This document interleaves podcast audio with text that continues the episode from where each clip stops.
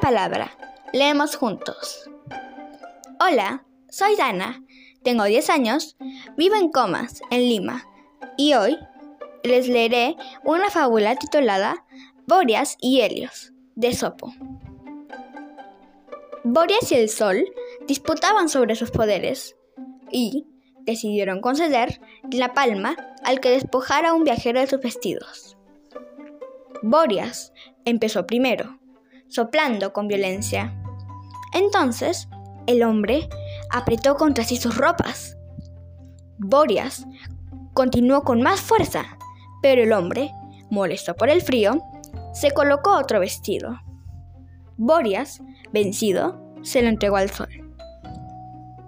Este empezó a iluminar suavemente y el hombre se despojó de su segundo vestido.